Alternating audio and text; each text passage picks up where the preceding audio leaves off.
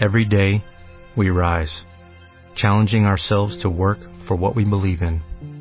At U.S. Border Patrol, protecting our borders is more than a job, it's a calling. Agents answer the call, working together to keep our country and communities safe. If you are ready for a new mission, join U.S. Border Patrol and go beyond. Learn more at cbp.gov/careers. ¡Hasta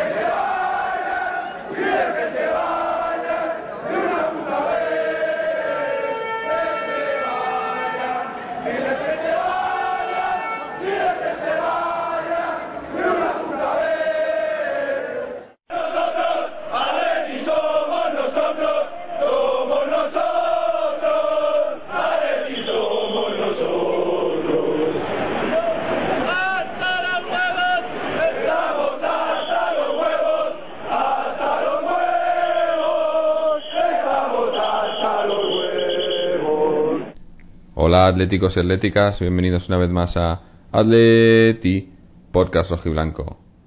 Bueno, menudo, menudo día ayer, domingo ayer, fue un día atlético a 100% por así decirlo. Una pena que, no pudiera estar allí, pero tu- tuvimos gente representando al podcast y, y lo que más me gustó fue que hubo mucha, mucha gente, mucho atlético que estuvo envuelto en, en todo, todas estas actividades, incluyendo obviamente el partido del que hablaremos más tarde. Pero en general eh, quisiera destacar, pues eso, todo, todo lo que, lo que sucedió durante el día, eh, no necesariamente relacionado con el partido, pero sí relacionado con el Atlético, como fue el foro Gaudeamus por la mañana con, con homenajeando a Luis Aragonés, que fue algo que, que creo que fue grandioso, y luego la manifestación eh, de, organizada por Atléticos por el cambio y señales de humo por un Atleti libre, que creo que, que fue un éxito, pese a que en muchos sitios hayan intentado eh, no, no ponerlo por abajo, pero sí decir eh, cambiar los números e intentar eh, hacer que fue mucho menos de lo que fue. Y bueno, eh, tuvimos, eh, tuvimos allí a, como he dicho, representantes de- del podcast, eh, Álvaro y Samuel estuvieron allí, Mariano también, pero no hemos podido contactar con él, pero Álvaro y Samuel están aquí con nosotros para contarnos eh, cómo, cómo lo pasaron ayer, ¿no? Eh, Álvaro, ¿qué tal? Un saludo Jorge y para todos los atléticos que nos escuchan. Pues muy bien, un día muy intenso, como tú has dicho, muy muy atlético. Yo diría que comparable a cualquier final de Copa del Rey que se viven desde el mismo día de desplazamiento hasta el día del partido. Es una jornada trepidante en la que eh, conoces y, ves eh, mucha gente que comparte tus mismas ideas y tus mismas emociones. Y pues ahora pasaremos a comentar cronológicamente cómo sucedieron los, los distintos eventos del, de este pasado domingo. Y bueno eh, pues agradecer eh, todo el seguimiento que tuvimos a través de Twitter en, en los en los distintos actos tanto el Gaudeamus como la manifestación como el partido. Fuimos eh, trend topic tendencia en Madrid casi sin quererlo. La verdad es que nosotros nos limitábamos a, a contar lo que estaba sucediendo y esto evidentemente entre toda la masa atlética que está fuera de Madrid y no puede acudir a este a estos actos, pues bueno, yo creo que se agradeció y la recompensa casi inesperada fue esa. Sí, bueno, Samuel, ¿tú cómo, cómo lo viviste? Buenas tardes, Jorge, y a todos los oyentes. Pues primero la, la alegría que pudo bajar Álvaro, y no estuve solo, sino que estuvimos todo el día por ahí. Y, luego el, a mí me impresionó muchísimo la entrada de los veteranos en el foro Gaudeamus. Yo destacaría eso en primer lugar. O sea, ver entrar a Luis Aragonés, destacar que estuvo más de 20 minutos firmando autógrafos en la puerta y haciéndose fotos. Yo, como por supuesto, me hice una con él. Y, y además eh, vinieron eh, Ufarte, Calleja, Pepe Navarro, el portero, vino, vino el padre de Pepe Reina también, muchísimos, muchísimos veteranos y los que no pudieron acudir salieron en el vídeo homenaje que le hicieron a Luis Aragonés, salió Gárate, salió eh, Capó, se llamaba ese lateral, Capón. Capón. Japón, sí. Y sí, y la verdad es que impresionante y, y, te, y hablan con una sencillez estos, estos grandes del Atleti que, que ojalá tuvieran muchos del, de la Liga Española y en particular muchos de nuestro primer equipo. A mí una, una de las cosas que más me sorprendió es que el, el aforo, el auditorio, digamos, la sala, lejos de ser un acto oficial, era casi un acto entre amigos.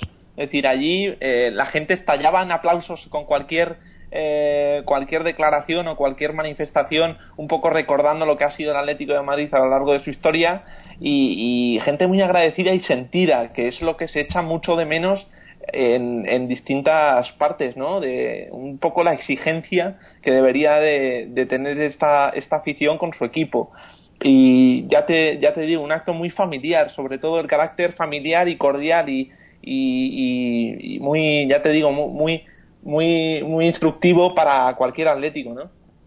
Y además en, esos momentos sentías de verdad que estabas en, en tu casa, o sea, rodeado de, de veteranos del Atleti, de gente que conoces de, de, las manifestaciones, de los foros y tal. dices, es que esto es el Atleti y es verdad. Nos ponían las imágenes de las, las finales, la famosa final en el Bernabéu, gol de Schuster, y es que se desatan las lágrimas. Dices, es que esto es lo que era y lo que ya no es. Entonces, la realidad es eso.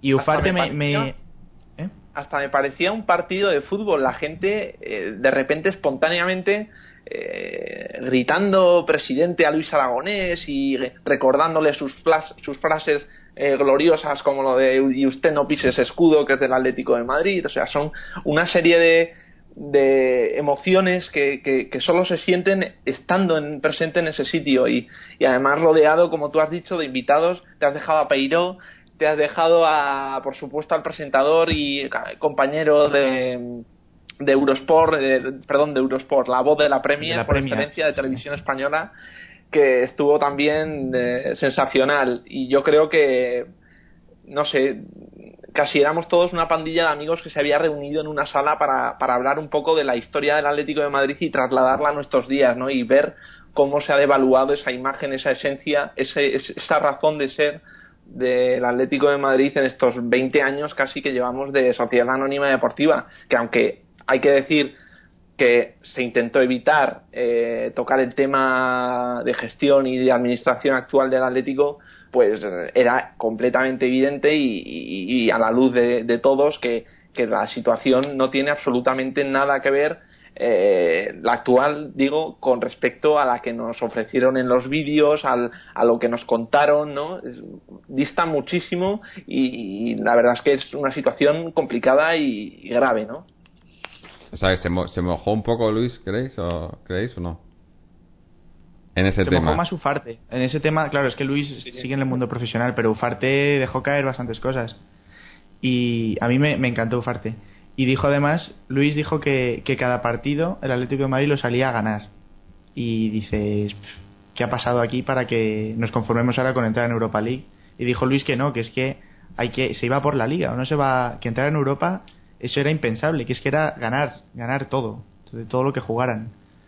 Y, y no ganamos la Copa de Europa, que vi las vimos las imágenes pues de milagro porque ahí en el último minuto, además contó contó Luis que el que metió el gol del era del Bayern, ¿no? Que que era un tío que nunca que se esperaban que el balón fuera ahí a la pista de atletismo, ¿no? Pero que la clavó. Y luego contó una anécdota muy graciosa Marina sobre Luis Aragonés que a mí me hizo mucha gracia, la recuerdo todavía, que estaban un día tomando algo y tal y se le acercó un periodista a Luis y estaba Luis al lado de Marina y le dijo el periodista, Luis, danos el 11 cogió a Marina y le dijo, Marina y 10 más, dice Marina, y me pasé el partido entero al lado, a su lado en el banquillo. Entonces, era así de... y, dice Schuster, no, no salió Schuster apenas en, los vídeos, pero y yo he oído declaraciones que dice Schuster que jamás ha salido tan motivado a un campo de fútbol como aquel día de, de Chamartín. Sí, no, estaría bien, hombre. Eh, también dejó caer por ahí, ¿no? Que que, que, no renunciaría a volver a entrenar al Atleti, ¿no? O sea, ojalá. Lo único yo creo que pues es con esta gente ahí, pues no creo que quiera que quiera pasar por ese mal trago otra vez, ¿no? Pero pero bueno, todavía tenemos la, la esperanza, ¿no? Porque yo creo que no creo, no, estoy convencido y creo que toda la gente lo sabe que todo el éxito, sobre todo de la de la selección, ya no de la Eurocopa, sino el éxito del mundial ha sido todo gracias a, a Luis, ¿no? Y bueno, y creo que creo que lo comentó él, ¿no? Que, comentó eso, habló, habló, sobre la selección y dijo que, que cuando cuando jugaron la Eurocopa que a su, a su desde su punto de vista que jugaron mucho mejor la Eurocopa que en el Mundial, ¿no? Que era cuando estaba Sí, es que dijo que dijo que cuando llegó él que apostó por un cambio de del lo que es el sistema de seleccionar jugadores como seleccionador que buscaban tíos que tuvieran mucha técnica y menos fuertes porque jugar jugar al, al pelotazo y buscando a gente arriba no somos Alemania, no tenemos gente y que se empezó a cuidar mucho el trato con el balón y que en, en, en Alemania, en el Mundial de Alemania 2006, que es cuando empezaron a caerle los palos a- al pobre Luis, pues pues que no llegaron porque es que Francia era un equipazo y, y es que es verdad, ahora se ha venido abajo, pero Francia nos, nos pasó por encima, pero nunca nunca renegó de ese estilo que el, que el, el sello que tenía la selección española con Luis, que era el toque y, y la base de la selección de- del Bosque es la que asentó Luis Aragonés. Claro. Otra cosa es que, claro, Del Bosque ha hecho modificaciones a- y Del Bosque es un gran entrenador, ¿no? Pero, pero que el- la gente le quita mucho mérito a Aragonés del- por lo que hizo.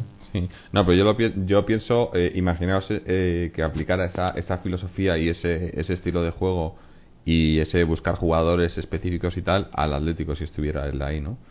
Eh, se podría conseguir algo, algo, ¿no? Que ya es más de lo que se puede conseguir ahora. Pero todas son utopías, ¿no? Eh, en un- Jorge, te echamos de menos, tío, en serio. y, y- a mí me hubiera gustado, me hubiera gustado estar, no. Eh, la verdad que eh, quiero desde aquí agradecer a, a Álvaro el, el- el trabajo que hizo en el Twitter porque era, era emocionante, ¿no? Poder seguirlo desde, desde la distancia y vi- ir viendo las fotos y lo que nos contaba, ¿no? Y como me gustó esa primera foto, esa primera en la que sale Luis que, que no le dejabais entrar y que sale Samuel pegado a Luis ahí, como siempre, en primera línea. Estuvo muy bien, ¿no? Y, y que Álvaro no vive en Pinto, que lo sepáis, que vive en- al norte y que se cogió el autobús a las 4 de la mañana, llegó, llegó con una cara de empanado que... Pero Y el pobre aguantó y luego, pero todo el día, ni se echó la siesta ni nada, estuvo... Hombre, es que ese no luego era en el día para autobús echarse supongo que siesta, ¿no? aprovecharía.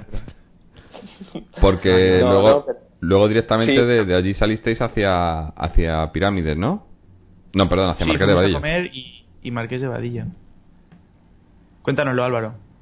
No, sí, sí, no, que decía, ya cerrando si queréis el, el tema del Gaudeamus, pues que yo recuerdo cuando tuvimos a Gárate aquí en el programa y así a micro cerrado, cuando ya habíamos acabado aquella entrevista, decíamos, joder, parece que le hemos aburrido o que, no sé, no nos ha contado casi nada. Pero luego lo ves en el, en el vídeo que proyectaron los de Gaudeamus y habla así, o sea, es un tío muy tranquilo que parece que si cierras los ojos está contando eh, una cosa casi porque la tiene que contar de cualquier forma y de cualquier manera, pero luego abres los ojos y ves a un tío que se emociona, ves los ojos vidriosos, ves buscar la mirada en el, en el horizonte y recordando todos esos momentos y, y todo lo que supone para él el Atlético de Madrid. Y entendí el porqué de ese programa, el porqué muchas de las cosas y, y todas las pausas que, que él hacía entendí que tenían un significado como las hizo por ejemplo en el, en el vídeo que esperamos que circule y que se difunda porque es realmente espeluznante. A mí se me hacía muy difícil eh, hacer el, el, seguimiento o difundir vía Twitter lo que estaba sucediendo porque mmm, cada, cada segundo que, que, quitaba la vista de la pantalla me perdía una auténtica, una auténtica emoción y, y una, una, una, manera de, de, ver el, Atlético de Madrid en estado puro, que es lo que representaban esas personas, esos invitados y la, todos los que han participado en la grabación, muy casera, muy, muy rudimentaria, casi si, si me apuras, pero no se puede tener eh, mayor resultado con tan, tan pocos medios. ¿no? Recordar también que apareció Petón, recordándonos aquella aquella charla que ha comentado antes Samu de, la final del Bernabéu de 1992 y cómo el Atleti eh, a base de casta lo que ha tenido siempre le levantó esa, esa final al, al Trampas. Y bueno que eso la verdad no he vivido nunca una cosa de verdad tan tan sentimental, tan emocionante, tan profunda como aquella hora, aquella hora y media eh, rodeada de gente del Atlético de Madrid y viendo el estado puro o, casi en de manera originaria lo que fue el Atlético de Madrid no es realmente el que no fue al, al, al Palafox porque no estuviera fuera de Madrid lo entiendo pero el que el que siendo de Madrid no, no acudiera yo creo que dejó pasar una gran oportunidad. En la sala decir que eran unas 800, 850 personas y yo creo que había tres cuartos de entrada, con lo cual unas 600, 650 que lo dejo ahora marcado porque luego veremos de cara a esos a esos balances o estimaciones de gente que secundó la manifestación pues es es es, es recomendable comparar con, lo, con la afluencia que tuvo el Palafox ¿no? yo creo que hubo muchísima más gente en la manifestación eh, que en el Palafox pero bueno eh, ahora ahora hablaremos sí bueno pues ya eso para, para cerrar un poco el tema de Gaudium eh, quizás agradecerle a la gente que, que organizó esto porque hay que recordar que esto fue todo desinteresado, o sea, no sé, no, era entrada gratuita, no, no hubo en ningún momento ningún ánimo de lucro ni nada, simplemente, pues eso, lo que has dicho tú, intentar juntar o aunar eh, atléticos en un sitio que se sintieran a gusto, que se pudiera hablar del Atlético y con mucha gente ilustre que tenían muchas historias que contar, ¿no? Como fue, pues eso, pues Luis y, y Ufarte y esta gente no o sea eh, sí, y no solo eso sino que dando la posibilidad a la gente de intervenir en, en ese programa eh, un poco homenaje a Luis Aragonés. Recuerdo que también al final la gente sacaba sus cámaras y como podía intentaba hacerse una foto eh, con todo el plantel que estaba subido en el escenario con todos esos invitados de los que hemos hablado antes eh, yo, por ejemplo, subí al, estrado a sacar unas fotos porque tenerlos ahí en, todos juntos. De Os voy a explicar lo que hizo Álvaro. Están todas las leyendas del Atlético de Madrid junto con los presentadores y Luis Aragonés y su mujer y ves paseándose a Álvaro del podcast por detrás de todos con la cámara. Es que era, era una posición, vamos, eh, me daba pena que no hubiera ningún fotógrafo y yo dije, joder, si no sube nadie tendré que subir yo y pues ya las colgaremos porque claro, desde abajo pues se ve todo como muy tal, no, no, ahí al ladito de Luis haciéndole una foto y ves casi de perfil a todos esos grandes jugadores. ¿no? Ah, suena bien, suena bien. Bueno, y ahora vamos a, eh, haciendo historia cronológica, como hemos dicho, pasamos a, la manifestación de, organizada por Atléticos por el Cambio. Eh, ¿cuál era? El lema era por un Atleti libre, creo. Y bueno, eh, ahora nos contaréis. Por un Atleti de sus socios. Bueno, que es lo mismo que ser libre en ese, en ese sentido, ¿no? Eh, cambiar la situación, que es lo que, lo que muchos queremos, o la gran, espero que sea la gran mayoría queremos. Y bueno, eh, bastante, bastante afluencia, a diferencia de cómo, cómo han informado los, los medios de información o desinformación, como se les quiera llamar. Eh, como bien decías tú, Álvaro, yo creo que por las fotos que vimos y demás y comentarios de gente eh, sobre bueno es más he leído un comentario que alguien habló con la policía que estaba a, a cargo de controlar la situación y la policía eh, estimaba unos, unos entre dos, de 2.000 a 3.000 personas. En los medios de prensa se ha querido decir 700 personas, en algunos incluso 500, pero vamos a ver las fotos y... Eso es un, eso es un insulto, Jorge. Sí, sí, es, un insulto, que para nada. Vamos a ver, a las, vale, a las 5 menos cuarto se empezaron a sacar las pancartas y ahí entre todos los que estábamos en la plaza y tal podríamos ser 400 pero en cuanto empezaron a andar y se empezó a sumar la gente es un insulto que digan que haya 500 personas cuando estaba el puente de Toledo lleno de gente todo entero el puente de Toledo era alucinante. Bueno y creo que ni de broma o sea que alguien saque una foto con perspectiva un poco más desde lejos es que es un insulto eso. Bueno y allí creo que, que pudisteis hablar con con alguna persona interesante no vamos vamos a oírlo un poco y esto es el primer paso para demostrar a los actuales propietarios que los atléticos no queremos que nos rijan, porque los auténticos atléticos son los que pagan los abonos, compran el merchandising, pagan el pay-per-view y son los que están aquí en el puente. Los del palco son otros. Ya cuentan con 20.000 firmas recogidas, no sé si no me equivoco, ¿verdad? A ver, otro 20.000 firmas recogidas. En Atléticos por el Cambio, 20.000 firmas recogidas, sí. ¿Tienen algún plan futuro, algún candidato? Tenemos bastantes planes, pero no lo vamos a ir diciendo, vamos a ir dándolo poco a poco para que estos señores sepan que se tienen que marchar de aquí. Se tienen que ir, quieran o no. Y se van a ir, y se van a ir. Agradecer a toda la afición del Atlético de Madrid que hoy ha respaldado esta manifestación de Atléticos por el Cambio. Muchas gracias a todos. Y a los medios de comunicación también. Muchas gracias. Bueno, pues ahí está, ¿no? Eh, creo que el que hablaba era, era Camuñas. El primero Eh. era Gabriel Camuñas, sí. Bueno, Gabriel pues... Camuñas. El Eh, segundo Calderón. Sí, Calderón Junior, ¿no? Y se veía, pues eso, se veían los cánticos por detrás y tal. Era, Sí. Creo que era cuando Bueno. estabais en el, en el puente, ¿no? Eh, Sí, era la etapa final ya cuando terminó en Pirámides el- la, el- la protesta. De todas formas, a mí, déjame un momento que diga una cosa de esto que han comentado de 20.000 firmas. A mí, evidentemente, 2.000, 3.000 no vamos a entrar tampoco en el juego de, de, de decir o de aproximar más o menos cuánta gente hubo, pero una asociación que tiene 20.000 tíos detrás, no entiendo dónde estaba siquiera la mitad. Entiendo que es complicado eh, convocar a gente pues eh, dos horas antes del partido la gente tiene sus cosas es un domingo habiendo por la mañana lo del Gaudeamus pero pero alguien que supone que cuenta con 20.000 firmas y 20.000 atléticos apoyando, ¿dónde estaban esos 18.000, 17.000 restantes que faltaron eh, por secundar esa, esa manifestación, que es una manifestación anunciada prácticamente desde la creación de Atléticos por el Cambio. Todo el mundo sabíamos que esto, esta, esta plataforma se iba a manifestar, no sabíamos cuándo, pero eh, sus intenciones estaban muy claras.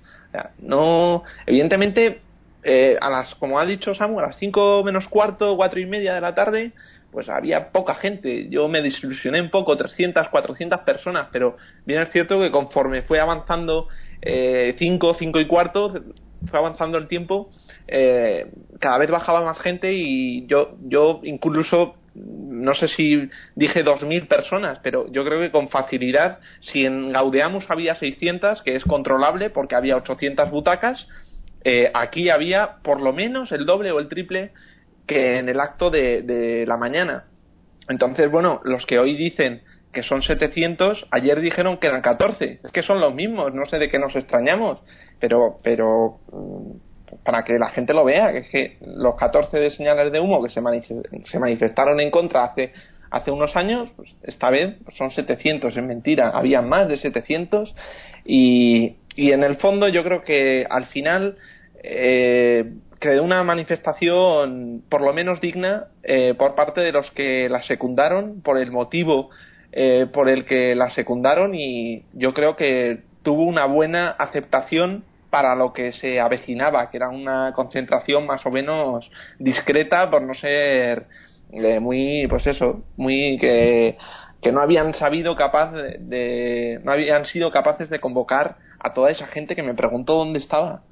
Sí, yo, yo creo Es que, que es sido- alucinante porque yo veía, yo veía gente salir del metro con la bufanda verde y oro y todo y que no paraban.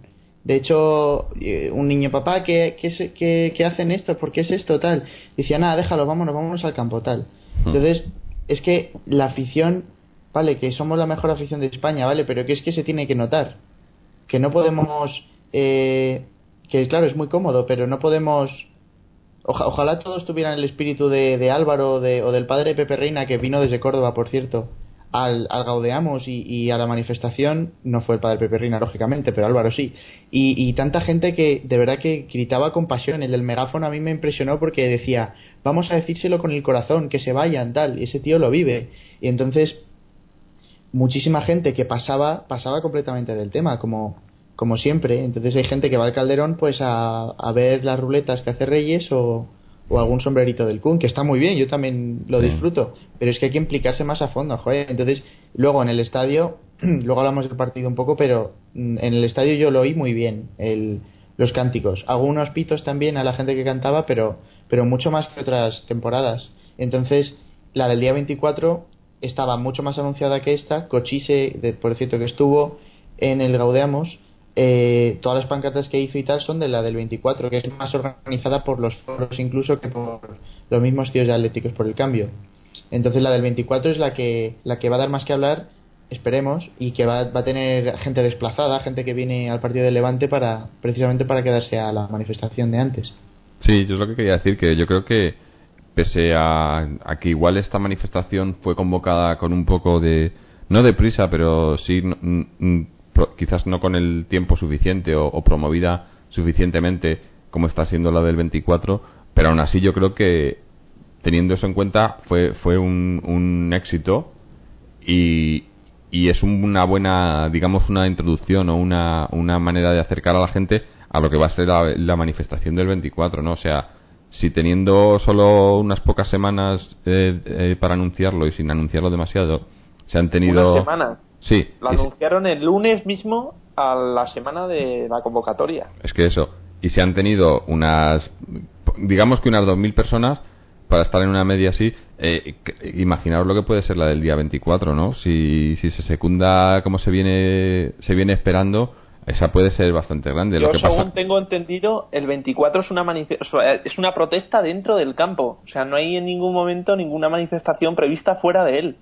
Primero porque tienen que pedir permiso a delegación de gobierno, la tienen que autorizar y tienen que fijar un recorrido. Mm. Entonces, yo en principio, según tengo entendido, es una protesta dentro del campo. Bueno, pues puede ser más gordo todavía, ¿no? O, o por lo menos con más No, repercusión. no, pero si es que además, además de, de lo de la- esta manifestación de Atléticos por el Cambio, luego dentro del estadio se escuchó rotundamente por parte, ya no sé si son eh, 50.000, 52.500 o 55.000 los que cantaron Gil Cabrón fuera del Calderón. Fueron muchísimos eh, y se escuchó perfectamente en multitud de ocasiones en- a lo largo del partido, a pesar de que el Atlético iba ganando, a pesar, pues eh, ya te digo que a lo mejor yo eh, cabe pensar que la gente del Atlético de Madrid va al fútbol y dice en el campo lo que piensa de la gestión, de la administración y de todo lo relacionado con el club, pero no se quiere ver envuelta en ninguna eh, ningún acto extradeportivo fuera de lo que es el ámbito futbolístico. ¿Me explico? Sí, sí. sí. A lo mejor la gente dice, oye, mira, yo manifestaciones fuera del fútbol, pues para otras cosas, ¿no? Pero el fútbol, que es espectáculo, que es deporte, que es el, es el, es el atleti al fin de, a fin de cuentas, pues la mejor manera de protestar, y me refiero a Mariano, por ejemplo, el programa que hicimos la semana pasada, la mejor manera de protestar es hacerlo en el estadio, dejándose oír y dejándose ver. Sí, por supuesto. O sea, eh, Una cosa a- que a lo mejor puedes pensar, dices, bueno, no han conseguido 20.000, no han conseguido reunir a más gente de la, de la que ha firmado ese manifiesto, pero luego en el campo tienen 50.000 gargantas cantando. Entonces, ¿qué pasa? ¿Que las 50.000 van en contra de Atléticos por el cambio?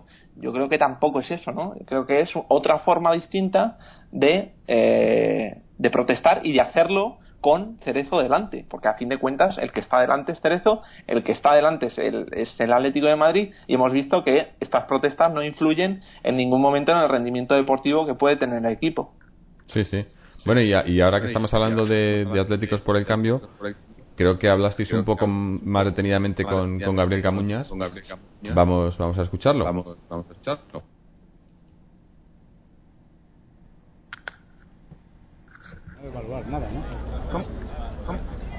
Buenas tardes a todos los oyentes. Estamos en la Glorita Marqués de Vadillo. Va a comenzar la, la manifestación por un Atleti libre, convocado por Atléticos por el Cambio. Estamos con Gabriel Camuñas. Buenas tardes. Muy buenas tardes. Eh, en síntesis, más o menos, el mensaje que queremos lanzar hoy, ¿cuál es? Pues que los actuales propietarios Gil y señor Cerezo se hicieron con el club de manera ilegítima, no compraron el club, no pusieron dinero y queremos que esa esa situación revierta a la realidad y la realidad es que los auténticos propietarios del club son los abonados que pagan los abonos, compran el pay-per-view, compran el merchandising, son los que mantienen el club y queremos devolver esas acciones a los actuales abonados del Atlético Madrid, repartiendo las acciones del señor Gil y del señor Cerezo a esos abonados para que puedan elegir a su presidente. Es decir, queremos elecciones libres y que puedan los atléticos elegir a su presidente. Eso es, y llevamos años ya con la mosca detrás de la oreja por los distintos foros, pero eh, vemos al final de este túnel una luz que, digamos, de verdad, si ahora se moviliza la afición, ¿es el momento ahora mismo de echar a estos tíos? Es el momento exactamente de demostrar la fuerza que tenemos y todo eso empujará a buscar una solución a estos eh, dos propietarios ilegítimos para que devuelvan el club a los auténticos. Y es muy importante que la gente se sume, venga y se manifieste. Estamos a las cuatro y media, queda media hora y esperamos tener una buena participación. Muchas gracias, Gabriel. Muchas gracias.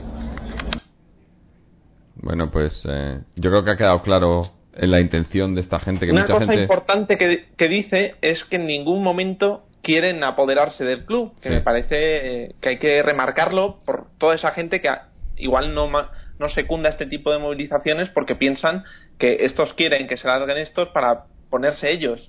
Me parece interesante y me parece eh, digno de resaltar que lo que se pretenda en Atléticos por el Cambio es eh, retornar a- al estatus de club en detrimento de la sociedad anónima deportiva. Es decir, con este, este retorno a, al- a la institución de, de club, pues pasaría todo el poder de- del mismo, de todas sus decisiones y de todos sus valores a los socios del Atlético de Madrid, esos que hoy en día están ninguneados con la gestión y administración del mismo, porque que yo sepa, no les han preguntado qué es lo que piensan acerca de mudarse de estadio, cuando los que van y los que acuden a animar al mismo son los aficionados del Atlético de Madrid. Nadie les ha Hablando- preguntado qué es la hablando de estadio hablando de estadio Álvaro no solamente eh, van a borrar la, la historia del Atleti no solamente nos van a quitar el campo y, nos van a trasladar al este de Madrid que está parece un desierto aquello es que además eh, leo en el Twitter de Rubén Uría que busca patrocinador Atlético de Madrid el que más dinero dé va a ser el que porte el nombre del, del estadio Vicente Calderón van a, del actual estadio Vicente Calderón van a quitar la- los letreros que hay ahora mismo y ya no se, va, no se va a llamar Estadio Vicente Calderón. Nos van a quitar hasta el nombre del estadio que encima que lo van a vender van a adelantar esta muerte quitándole el nombre y se acabará llamando pues Mau o Kia Motors Estadio o lo que sea. Me parece, vamos, bochornoso. Y como decía David, eh, por cierto se le echa de menos, pero volverá a estar con nosotros el año que viene decía que, que en vez de vender pijamas del Atleti y pulseritas del Kun, que está muy bien, que podría hacer desde el club una apuesta por la historia del Atleti, igual que hacen otros equipos para motivar a la grada.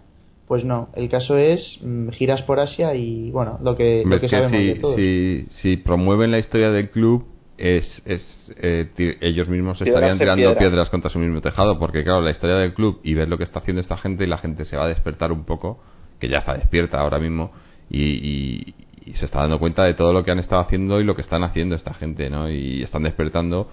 Y, y, bueno, todo esto lo que hemos estado hablando hoy, está, eh, tanto Gaudeamus como la manifestación y la, la siguiente manifestación y demás, es toda esta gente que ya está harta, ¿no? De, que, pues eso, de que se ningunee la historia, se ningunea la afición, se ningunee el club, la historia, el estadio, es que es todo, eh, es que cada vez que, que hablas de ello, a mí me entra más rabia cu- cuanto más hablo de ello, ¿no? Porque lo ves y dices, pero ¿cómo, cómo es posible que esta gente tengan y que no se haga nada. Es que tenemos el poder y no hacemos nada.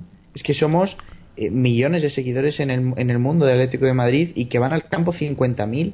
Sí. Y es que si los 50.000 cantan, los medios por mucho, como hace la sexta, por mucho que bajen el sonido ambiente, como hace como hizo la sexta hace un par de semanas, es que no nos van a poder parar. El caso es que despierte la afición de una puñetera vez ya.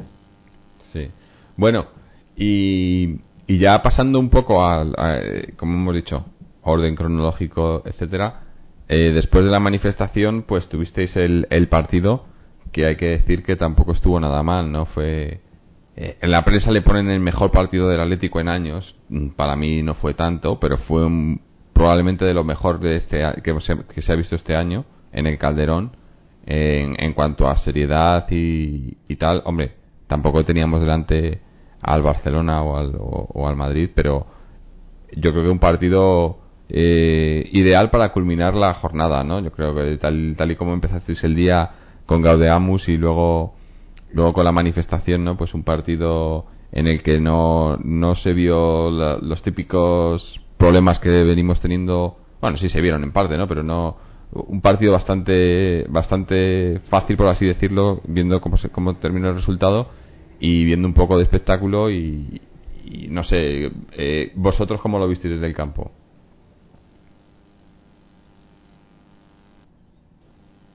Pues el, el partido, como dices, hombre, también la prensa tenía que eh, contrarrestar el ambiente antidirectiva que hubo antes del partido y, y de, afición pura que hubo en el Gaudeamus con, con más humo y vamos, el mejor atleti, no sé qué, Reyes la mejor jugada del, del, del año en Madrid y tal, que sí, que, que estuvo muy bien el partido, pero que yo vi que tuvimos más ocasiones, pudimos haberles metido 8, ¿vale? Pero la elaboración del juego, eh, todo eso, lo que, de lo que nos llevamos quejando tanto tiempo, es verdad que comentó Álvaro que por las bandas entraban muy bien los laterales, pero que es que es la Real Sociedad, que el día que se te plante un equipo más serio y que, que, presione un poco más arriba y tal, nos quedan complicaciones. Entonces, que fue un partido, un partidazo, sí. Que se lució Reyes y el Kun, sí. Que jugando así podemos ganar los ocho partidos, sí, pero no nos podemos conformar con, con ganarle 3-0 a la Real Sociedad. Y a mí me gustó mucho, por ejemplo, la función. No, digo que hay que ganar al 3 a la Real Sociedad y, y plantar cara luego en el Bernabéu y en el Camp Nou, que parece que vamos de arriba abajo todo el rato, pero. Sí. Sí. el- bueno, ahora hablamos de lo mejor y lo peor, pero. Sí, bueno, ¿qué os parece? Tenemos un, un, un corte que nos ha preparado Samuel de lo que de lo que grabaron en el partido. Eh, vamos a escucharlo y a ver a ver que después hablamos un poco sobre ello, ¿no? Dale, dale.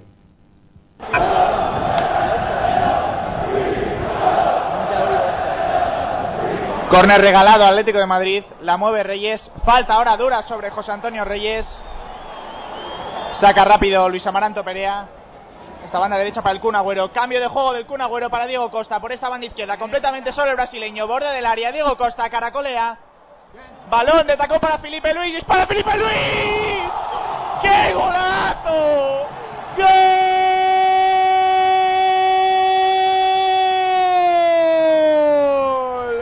¡Qué golazo de Felipe Luis!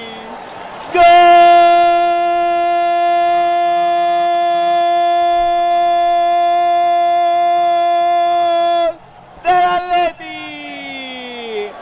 Minuto 11. Balón precioso del Kun Agüero para Diego Costa. Taconazo del brasileño. Y con la pierna izquierda Felipe Luis bate a Bravo por el palo corto. ¡Qué golazo! Minuto 11. Atlético de Madrid 1. Real Sociedad 0. Un auténtico cambio de banda de Kun Agüero en el inicio de la jugada, un auténtico pase de tacón de Diego Costa y una definición extraordinaria de Felipe Luis. Han entrado bien los tres jugadores y han conseguido el primer gol para el Atlético de Madrid. Buena apertura de Reyes para Diego Costa por esta banda izquierda. Se resbala el brasileño. Se da la vuelta Diego Costa. Balón para Coque. Borde del área. Busca una pared Coque. Reyes encarga al central. ¿Qué hace Reyes? Muy bien, Reyes delante del portero. Reyes. Gol, gol, gol, gol, gol, gol, gol, gol, gol, gol, gol, gol, gol, gol, de Mario Suárez. El 2 a 0 lo marca el Atlético de Madrid en el minuto 44. Jugada de Reyes, se interna en el área. El defensa se deja caer y el pase de la muerte lo engancha Mario Suárez. 2 a 0 merecido, ¿verdad? Otra jugada que pasa por varios pies de jugadores del Atlético de Madrid antes de acabar en pase de la muerte y acabar en el fondo de las mallas. Otra vez Diego Costa en un primer momento dando opción a Reyes que se ha ido de una manera espectacular con una individualidad que ha permitido dar ese pase de la muerte atrás a Mario Suárez que a placer ha batido la portería de la Real Sociedad. Final de la primera parte. El Atlético de Madrid le echa ganas, lo que le pide esta afición siempre. Y nos vamos al descanso con un marcador favorable. Atlético de Madrid 2, goles de Felipe Luis y Mario Suárez. Real Sociedad 0. Arranca la segunda parte en el estadio Vicente Calderón. Tarde primaveral en el sur de Madrid. Vuelve a sacar el balón el meta chileno que ha estado enorme esta tarde. Se va a producir el cambio. Ovación de la grada para Diego Costa, muy participativo en el partido de hoy y que agrada mucho este jugador porque se desgasta. Le gana la espalda el Kun Agüero, se desmarca Diego Forlán, dásela a Diego Kun, dásela a Diego, dispara Agüero, ¡eh! gol, gol, gol, gol, gol, gol, gol, gol, gol, gol, gol, gol, gol del Kun Agüero. Un superclase con mucha calidad. Se va del defensa, deja que, que bote la pelota, le gana la espalda. Se desmarcaba Forlán, pero decidió seguir él y bate con su pierna derecha. Disparo cruzado a Bravo. Atlético de Madrid es Real Sociedad 0.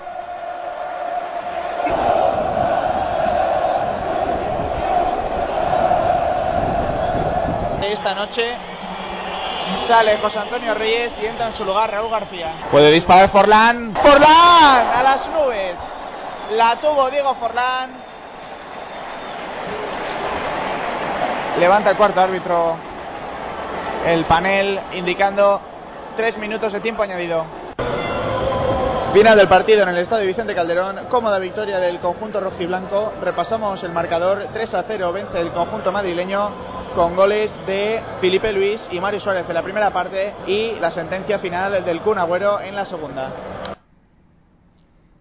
Bueno, pues esto ha sido lo que lo que pudimos eh, traer del, del partido.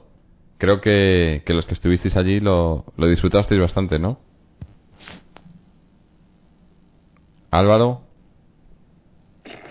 Yo es que iba a dejar al presentador, bueno, al presentador, al comentarista de a la estrella, ¿no? Venga, Samuel, cuéntanos, a ver, ¿cómo lo viviste? Pues, a ver, después de, del comentario de antes tan negativo, ahora estoy recordando tal, es que es que el gol que mete Felipe Luis es de escándalo, o sea, el pase que le da el Kun a Diego Costa, cómo la controla y cómo se entiende con el otro. Y, ¿sabes? Yo me esperaba que, la, que parase el balón, que luego la centrase así o que se tropezase o lo que sea. Pero el tío, con dos narices, la clava y es que sí hay que chutar, jolín. Y, y fue un golazo. Y luego eh, tuvimos muchas, ¿verdad, Álvaro? Hubo un, un- un palo de Diego Costa también, un poste. Luego eh, hubo hizo un par de paradas bravo muy buenas en, en la segunda parte también. O sea que les pudieron caer eso, seis. Sí, para empezar el tiempo también el día salió bastante bueno, calor, veintitantos, 22, 23 grados sobre la capital y esto también ayuda a que las gradas cojan coloridos, eh, se vean las rojiblancas más que nunca y la gente pues se venga también un poco más arriba. El partido empezó, empezó muy animoso por parte de la grada y el equipo pues con intensidad y con ganas se contagió y ayudó a que el espectáculo se, se produjera de una manera bueno bastante bastante notable, ¿no? Yo creo que las jugadas de tanto los goles como las ocasiones eh, fue el estilo del Atlético de Madrid que todos nos gustaría ver, jugadas rápidas de transición en apenas dos tres toques y con calidad definiendo en, en los momentos oportunos. Diego Costa en esta ocasión no metió, pero me pareció que en los dos goles tuvo mucho que ver.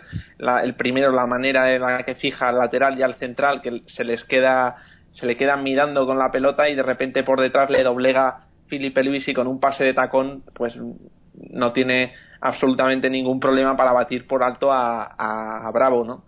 Y bueno, ya con la mecánica a favor del Atlético de Madrid la- entra en una dinámica de ocasiones. La Real, bien es cierto que apenas inquieta el marco de, Gea, la defensa del Atlético de Madrid bien posicionada, sin pasar demasiados apuros, salvo en alguna jugada mm, por alto, algún córner, alguna falta que señalaron. Pero vamos, un partido relativamente controlado y bueno, un, resultado también contundente, ¿no? Un 3-0 que no deja lugar a duda del dominio del Atlético de Madrid y, y yo creo que una afición que es por, por primera vez en esta temporada ha visto eh, un Atlético que le ha dado una alegría en, en base de fútbol y en base de resultados, ¿no? Sí, un poco, quizá un poco demasiado tarde, pero bueno. Sí, yo, yo echaba de menos eso, que no se produjera esta, esta dinámica positiva de ganar en Pamplona, de ganar a la Real Sociedad, quitando el bache de, del Trampas, sí que hemos encadenado un- una serie de partidos que hemos sacado resultados positivos. Entonces, si esto se hubiera producido con anterioridad, es una de esas cosas que el Atlético siempre suele dejar para, para el final o deprisa y corriendo sus objetivos, en lugar de marcarse, eh, de marcarse las metas a más corto plazo e ir partido a partido ganando en el campo que sea y contra quien sea, ¿no? El, eh, ha habido unas declaraciones de Perea que, que él comenta que con esta intensidad es muy difícil que se escapen los ocho o los siete partidos que quedan de aquí a final de temporada y habría que preguntarle por qué esta intensidad no se ha visto reflejada eh, anteriormente en la, en la campaña, ¿no? Que es una de las cosas que dices, es que son capaces, tienen calidad eh, muy limitada, quizás eh, no la que nos gustaría, pero sí que están un pie por delante de un punto por delante de todos estos equipos que nos han levantado resultados en el Calderón, como el Racing, el Almería, o fuera como el Hércules y el Levante.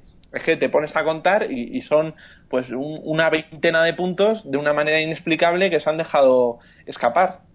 Sí, sí, es, es, es Luego que... la, se, se llevó una, una ovación de Diego Costa tremenda. Es, la gente estaba muy animada, la verdad. También es verdad, como dice Álvaro, era primavera, tal.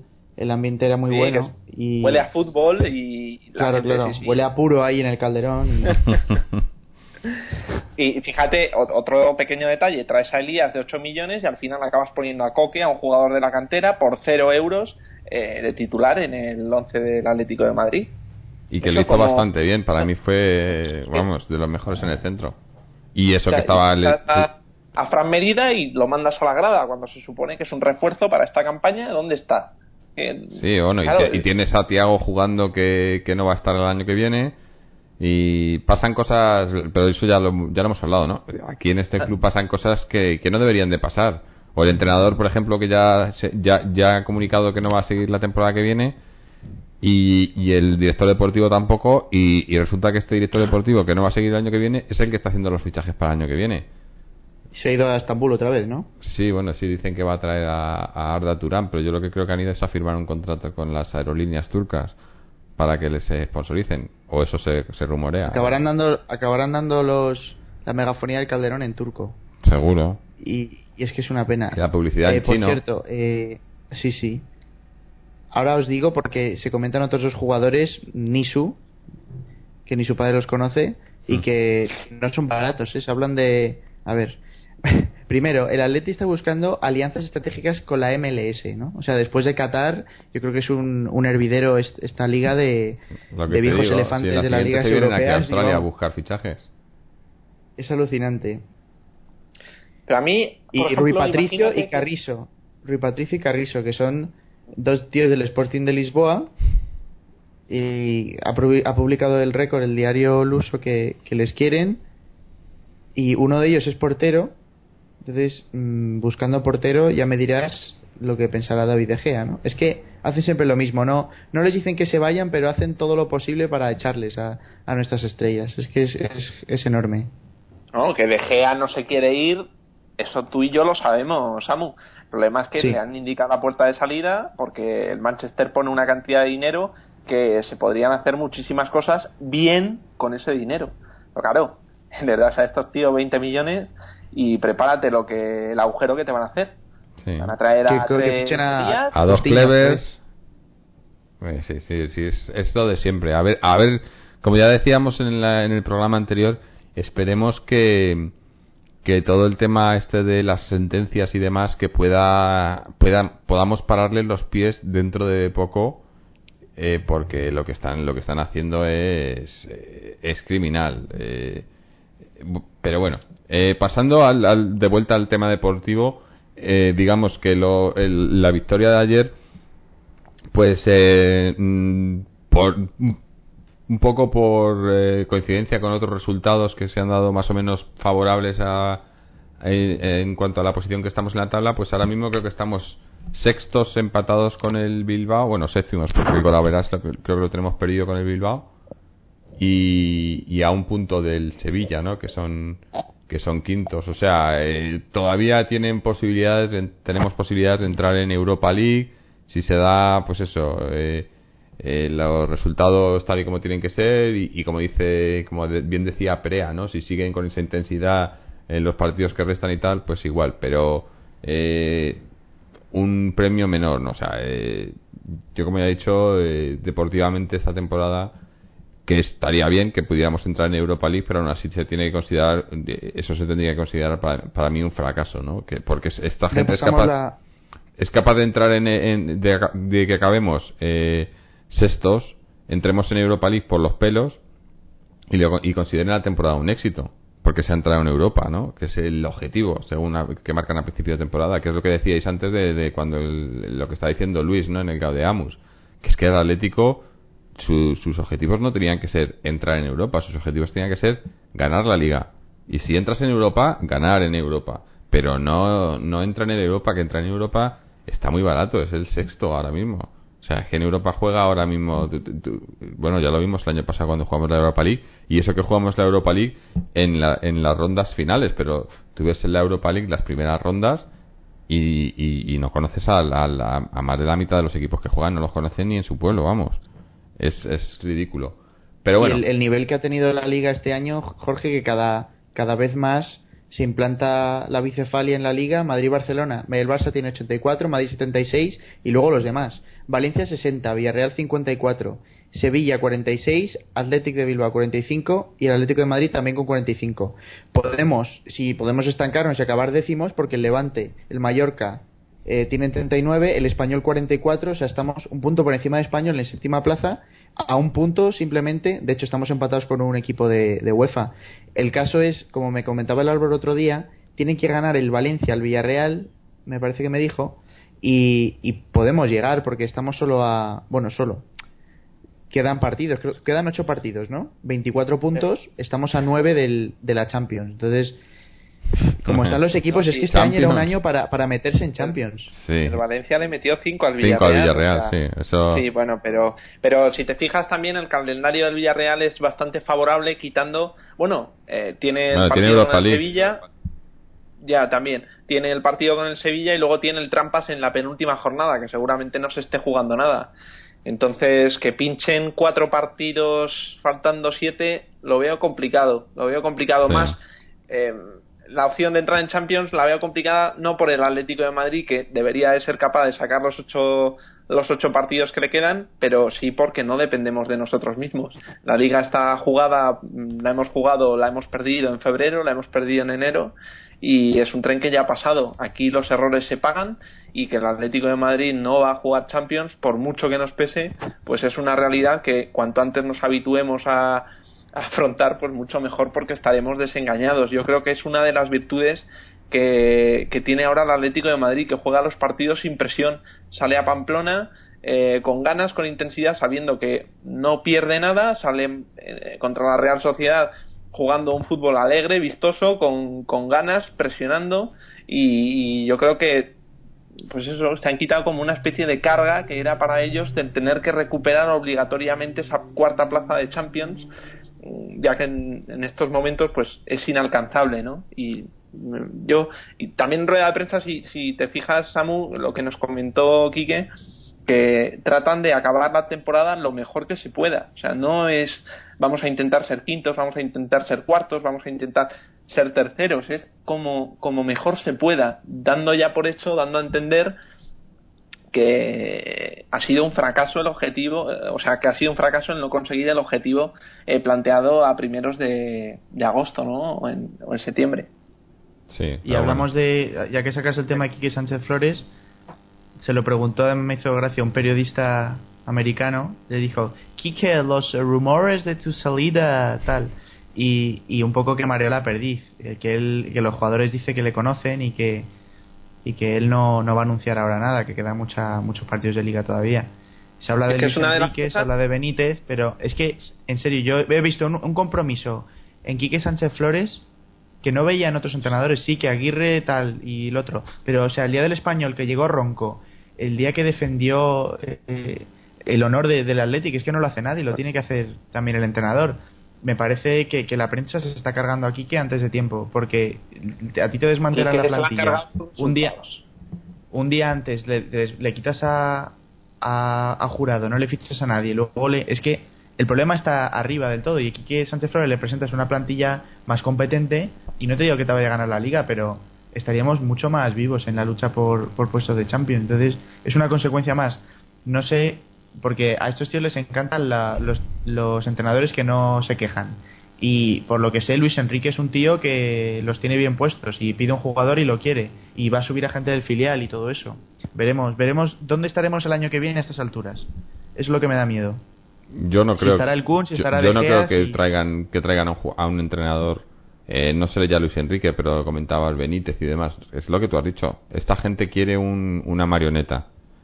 Y los que no son marionetas, pues se ha visto con, con- en el caso de Quique o de otros entrenadores que pues se acaban se acaban hartando, ¿no? Y, y- y no lo van a decir A públicamente, pero pero eh, seguro que conversaciones internas que tengan y demás y, y, y- y lo manifiestan en la manera que pueden pues están hartos de que no les dejen trabajar no que, que, pues como nos pasaría a cualquiera tú estás en tu trabajo y si te está tu jefe te está te está jodiendo pero no, no vas a quejarte y decirle al jefe oye qué tal porque porque igual te echan o igual entonces eh, pues te vas a quejar a los compañeros o vas a o te van a decir que hagas esto y no lo vas a hacer o lo vas a hacer mal y historias así no entonces eh, esta gente lo que quiere pues es eso un entrenador al que puedan decirle oye eh, ponme a este eh, mira este eh, nos hemos sacado dos millones por comisión tiene que jugar eh, o le tenemos que vender y no, no le pongan más a este porque está hablando con este otro que además que sabemos qué pasa entonces eh, lo de hablar de entrenadores a mí me parece un poco no, no quiero decir ridículo, pero sí irrelevante porque entrene quien entrene con, con esta gente ahí y con la plantilla que les ponen, pues eh, te digo, no, no van a hacer mucho. Entonces. eh, También ganó Benítez un- una Copa de Europa con Schmitzer y un montón de cojos, ¿vale? Pero es que. mm, es que lo que dices, y yo. Pero lo que le quiero es dejaban que se trabajar. decidan, vamos a ver. Claro, que se decidan. Si quieren traer a un tío, un entrenador consagrado, tienen que poner la pasta. Y si no, pues que cojan, yo que sé, a, a, a Rivas, al entrenador del B o algo así, y que tiremos para adelante. Pero lo que hacen es que son muy listos, porque son entrenadores que tienen agentes que son amigos de ellos, el Méndez, Quilón, todos estos. Entrenadores así que, que vienen ilusionados, que, que se, les, se les abren los ojos como platos cuando ven el calderón lleno, que les emociona este club, en el caso de Quique, pero que luego les, les desvalijan. Es como si entran en tu casa, te roban todo. Venga, ponte a hacer la comida. Si es que no tengo nada. No. ¿Qué hago? Si es que es, es patético. Lo que, lo que me extraña es que haya aguantado tanto, porque Quique es un tío con mucha personalidad. Y, yo no sé si, aunque le ofrecieran renovar, se quedaría, porque apoyos por parte de Cerezo ha habido mínimos a, No, su yo, persona. yo creo que ha aguantado porque porque es una persona que yo creo por lo menos tiene tiene palabra y quiere cumplir su palabra y si ha firmado un contrato de hasta final de temporada pues es lo que quiere hacer. Pero obviamente yo creo que ya está bastante harto y, y, y- y es lo que dice si le ofrecieran renovar para la temporada que viene porque imagínate que entramos en Europa o imagínate que hipotéticamente entráramos en Champions no entonces el objetivo estaría cumplido que por otro lado también creo que, que eso significaría que Pitar tampoco se iría, ¿no? Que se supone que Pitar si no entramos en Europa se va. Eh, Me lo llevo yo. pero pero Quique yo creo que no seguiría porque porque no aguantaría. Yo si estuviera en su lugar pues tampoco seguiría. Pero yo creo que pasando un poco, vamos a, a- a ir cerrando ya lo que fue el partido y el tema deportivo. Eh, no hemos hecho lo mejor y lo peor, que hemos hablado, has hablado antes tú, Samuel. A ver, dinos para ti qué fue lo mejor y lo peor del partido. Pues lo mejor del partido voy a poner a, a Diego Costa, que aunque solo jugó 70 minutos, mm, me parece que este chaval le está dando muchas lecciones de, de compromiso a algunos jugadores, sobre todo al que le sustituyó eh, en el minuto 70. Y, y lo peor, sigo viendo mm, a los mediocentros en momentos del partido eh, muy desaparecidos. De- Tienen que tomar la iniciativa Reyes. En el caso de ayer no se notó mucho, ¿vale? Pero como digo, con los mediocentros que tenemos, mm, Álvaro comenta que no le acaba de cuajar Mario Suárez. Eh, Tiago cada vez, pues, ahora encima le han dicho que no le van a renovar, pues cada vez se le ve más desanimado. Pero pero el, el hueco que hay en el centro del campo, no por el partido de ayer, repito, pero ayer se notó por momentos que la Real tocaba tocaba a gusto. Y además, en el aspecto negativo, por el positivo Diego Costa, por el negativo los mediocentros y, eh, digamos, la falta de, de presión, de intensidad en algunos momentos. Ayer no hizo falta porque metimos un gol pronto, pero parece que, que en cuanto vamos controlando un poco el partido, quitamos el pie del acelerador. Otra vez digo que ayer no se notó mucho porque era un rival como la Real Sociedad, pero son detalles que, que eso, que demuestran que, que falta mucho por, por trabajar. Y Álvaro seguro que dice los laterales, a ver. me has leído, pero porque me has quitado también a Diego Costa. Yo creo que sí, que los laterales, la aportación de, de los carrileros, que yo creo que es, es una, una figura que, que no, no, tenía, no tenía cabida en el Atlético de Madrid, se limitaban a, a ocupar la posición y a no progresar en el campo, a ayudar a sus a los extremos que además lo que permiten con sus subidas es que los extremos tiren para adentro y, pueden acumular mucha gente en el centro de la defensa generando espacios como, como así sucedieron también en el partido de ayer eh, Felipe Luis, por ejemplo, creo que entró bien dos o tres veces y incluso también Ufalusi pues tuvo mo- momentos en los que ganó línea de fondo y, y sacó buenos centros y buenas buenas oportunidades para el Atlético. Y, y por el punto negativo, la apartado negativo, eh, el trabajo bien hecho tarde, tarde porque me parece que ya no hay margen de maniobra, los resultados nos han penalizado mucho y es posible que eh, apuntando un poco también al, al positivo de Samuel, que es posible que con la introducción de Diego Costa en el once titular haya contagiado al grupo, a ese once titular de, de esas ganas y esa motivación para salir ir concentrados desde el primer momento y no dejarse eh, llevar en los partidos. A lo mejor también la cuestión psicológica ha tenido mucho mucho, Mucho. que ver y, y lo cual me alegro que no, no sé si habrá sido así, pero me alegro que, que el Atlético de Madrid ya se plantee los partidos como una cosa seria a pesar de que no se juegue nada, ¿no? Porque eh, aún así tiene 50.000 personas en el campo y otros que le, están, le estarán viendo en la televisión. Bueno, pues por mi lado decir eh, positivo, digamos, eh, por no repetir lo que habéis dicho, eh, un poco la, la, actitud en general del equipo, que me pareció, pues eh, como ya venimos viendo, como has dicho tú Álvaro, en los últimos partidos, eh, se viene viendo una actitud más positiva, ¿no? Más, no hemos visto, a excepción de ese partido del Madrid, ¿no? Pues eso, a lo mejor se, se les ha quitado un poco el peso de encima de no tener ya mucho por lo que pelear o mucha responsabilidad entonces se les ve jugando un poco más sueltos y, quizás eh, tomando más riesgos o intentando más cosas, a pesar de que a veces pierdan esa, esa intensidad. Pero para mí eso es, eh, digamos, lo, lo, lo, resaltable, ¿no? aparte de, lo que habéis dicho de, de, Diego Costa y demás, ¿no?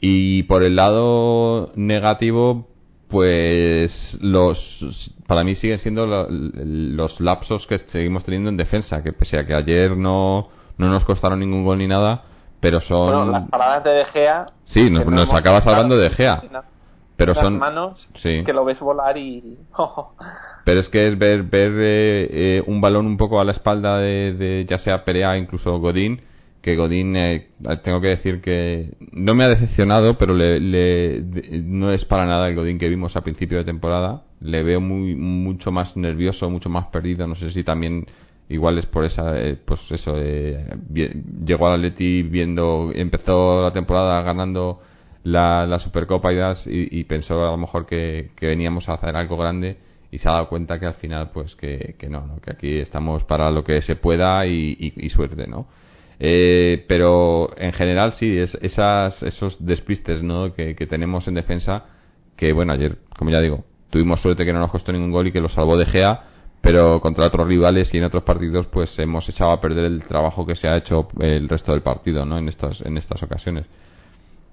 Pero bueno eh, en líneas generales como hemos dicho y, y, como decís vosotros que estuvisteis ahí en el campo un partido bastante bastante bueno no eh, en el que se pudo disfrutar una, una, tarde buena de fútbol y en general eh, un día un día bueno para para todo lo que sea atlético no incluso incluso hay que recordar que el, el, el filial también también ganó 1-3 al Extremadura se remontó y empezó con un gol en contra y remontó y ganó por, por dos goles y están ya pues en una zona un poco más tranquila de la tabla y creo que ya prácticamente una victoria más ya les les, les salvaría eh, matemáticamente creo. Así que ya para, para redondear el fin de semana no un, un resultado otro resultado positivo en la cantera. Y, y bueno y no sé si. Los juveniles también, Jorge. Sí. Los juveniles ganaron, ganaron los dos equipos, me parece que me contó Paloma. Y uno de ellos está prácticamente ya salvado. Y, y el próximo partido del primer equipo es el domingo 17 de abril a las 9 de la noche, horario un poco malo, contra el español ahí en, en Barcelona. Ese será nuestro nuestro capítulo 50 ya del podcast, cómo pasa el tiempo, ¿eh? Sí, a ver, a ver. A ver, queríamos haber, haber intentado hacerlo coincidir con, con esta jornada de hoy, de, pues de ayer, con el Gaudeamus, de Amus, sí. manifestación y demás, pero no ha coincidido. Fue, este es el episodio 49. Eh, haremos el 50, pero bueno, yo creo que lo importante será el 100. El 100 ahí es cuando vamos a la temporada que y viene. Y el 1000. Y el 1000. Nos volvemos locos con el 100 ya. Sí, sí. Estamos que lo regalamos. El 100 va a ser la final de la. Te iba a decir de la Champions el año que viene. Bueno. Sí. A ver, calculamos. Puede ser, puede ser. No, pero. Con que me den la cabeza de cerezo para el 100 me conformo. ¿Os imagináis que en el 100 vamos a hacer una porra?